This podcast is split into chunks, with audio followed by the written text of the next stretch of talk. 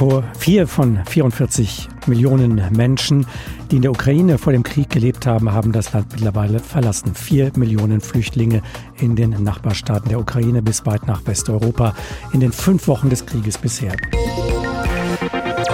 Krieg in Europa. Menschen in der Ukraine.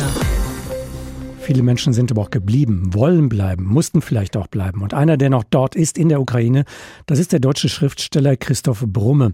Er lebt seit sechs Jahren in der Ukraine, in Poltawa, einer Stadt rund 300 Kilometer entfernt von Kiew.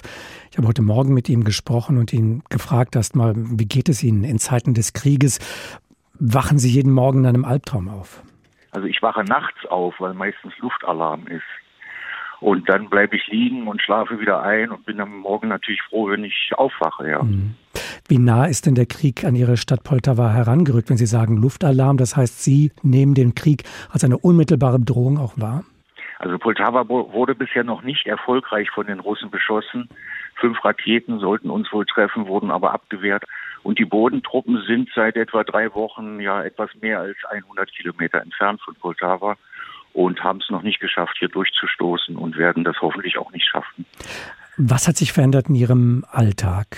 Ja, ich lebe nicht mehr bei meiner offiziellen Adresse natürlich. Ich wechsle die Wohnung. Ich äh, ja, muss improvisieren, muss mal wieder gucken, welche Fluchtwege sind im Notfall noch frei. Ist es gut, mit dem Fahrrad noch rauszukommen, falls die Stadt bombardiert wird. Und es gibt ja auch Drohungen von russischer Seite, hier sollen Chemie- und Biowaffenfabriken sein in unserer Stadt, was ja nach russischer Lesart eigentlich heißt, dass man unsere Stadt angreifen müsste, also als prominentes Ziel genannt wird. Warum wechseln Sie die Wohnung? Warum können Sie die offizielle Adresse nicht weiter nutzen? Ja, es könnte durchaus sein, dass hier sogenannte Diversanten unterwegs sind, also Menschen, die von Russland bezahlt werden, um hier aktive Bürger zu behelligen oder ja, möchte ich mir gar nicht weiter ausmalen. Was denken Ihre Freunde? Worüber sprechen Sie, wenn man sich trifft? Treffen Sie noch Freunde? Gibt es da so eine Art Normalität noch innerhalb dieser, ja, dieses Albtraums? Also wir sprechen schon auch oft über den Krieg natürlich und hören viele Geschichten von Menschen, die ausgebombt wurden, die aus Kharkiv hierher gekommen sind, die verschüttet wurden, die keine lebenswichtigen Medikamente mehr kaufen können. Aber wir bereiten jetzt zum Beispiel auch eine Kunstausstellung vor. Poltava Maler werden neue Bilder zeigen.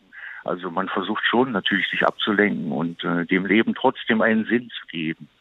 Jetzt äh, ist schon fünf Wochen Krieg in der Ukraine und ein Ende noch nicht in Sicht. Leid, Zerstörung, Verletzung, Tod nehmen weiter zu.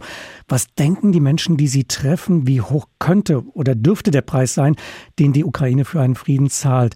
Anders gefragt, ist man überhaupt bereit, einen Preis noch zu zahlen? Oder sagt man, gebt Russland den Donbass, gebt Russland die Krim? Hauptsache, es wird nicht mehr geschossen und nicht mehr gestorben? Also ich bin Ihnen sehr, sehr dankbar für die Frage. Ich hatte mir kurz vor dem Gespräch notiert, dass in Deutschland Politik eigentlich wie Buchhaltung betrieben wird. Also in Schwarz-Weiß-Mustern. Man fragt, wie viel Opfer ist man bereit zu geben. Und das heißt, es zeigt, man hat in Deutschland offenbar immer noch nicht die Dimension dieses Krieges verstanden. Für die Ukrainer und Ukrainerinnen geht es um ihre reine Existenz. Es geht nicht darum, dass sie vielleicht von einer anderen Regierung, von der russischen hier verwaltet werden. Wenn die Russen hier das Territorium besetzen, dann drohen Massenmorde, dann drohen Konzentrationslager, Internierungslager. Das wird im russischen Staatsfernsehen regelmäßig erörtert. Die Ukrainer verstehen die Rachefantasien, die von der russischen Propaganda verbreitet werden. Das ist eine Milchmädchenrechnung, das ist typisch deutsch, Entschuldigung sagt der deutsche Schriftsteller Christoph Brummel seine Sicht auf den Krieg in der Ukraine. Er lebt seit sechs Jahren in der Ukraine, in Poltawa, 300 Kilometer von Kiew entfernt. Heute Morgen habe ich mit ihm gesprochen.